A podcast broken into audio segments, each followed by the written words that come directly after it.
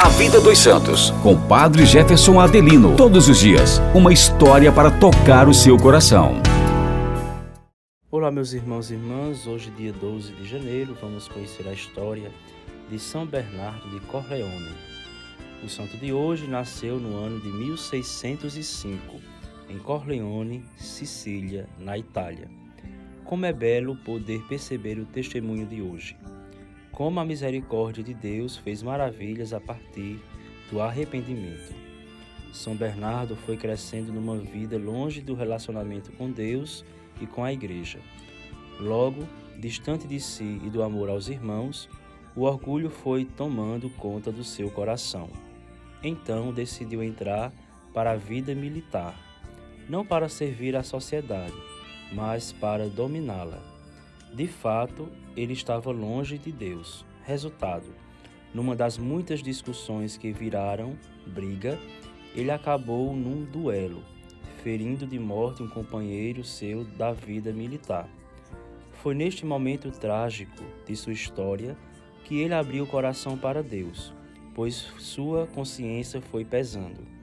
Embora ele tenha fugido e recorrido a um chamado direito de asilo, não foi preso mas estava preso a uma vida de pecado. Quem poderia resgatá-lo? Nosso Senhor Jesus Cristo, o Verbo encarnado que veio nos assumir na nossa fragilidade e nos revelar este amor que redime, que salva e é a nossa esperança.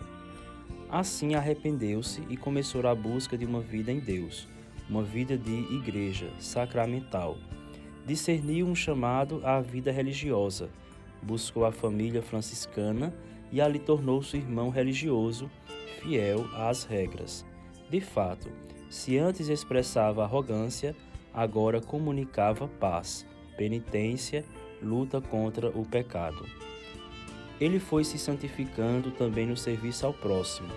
Santidade sem serviço aos outros pode ser apenas o ideal, mas no concreto, essa luta, esse bom combate é para sermos melhores em Deus, melhores uns para os outros religioso capuchinho, modelo de vida na pobreza, na castidade e na obediência.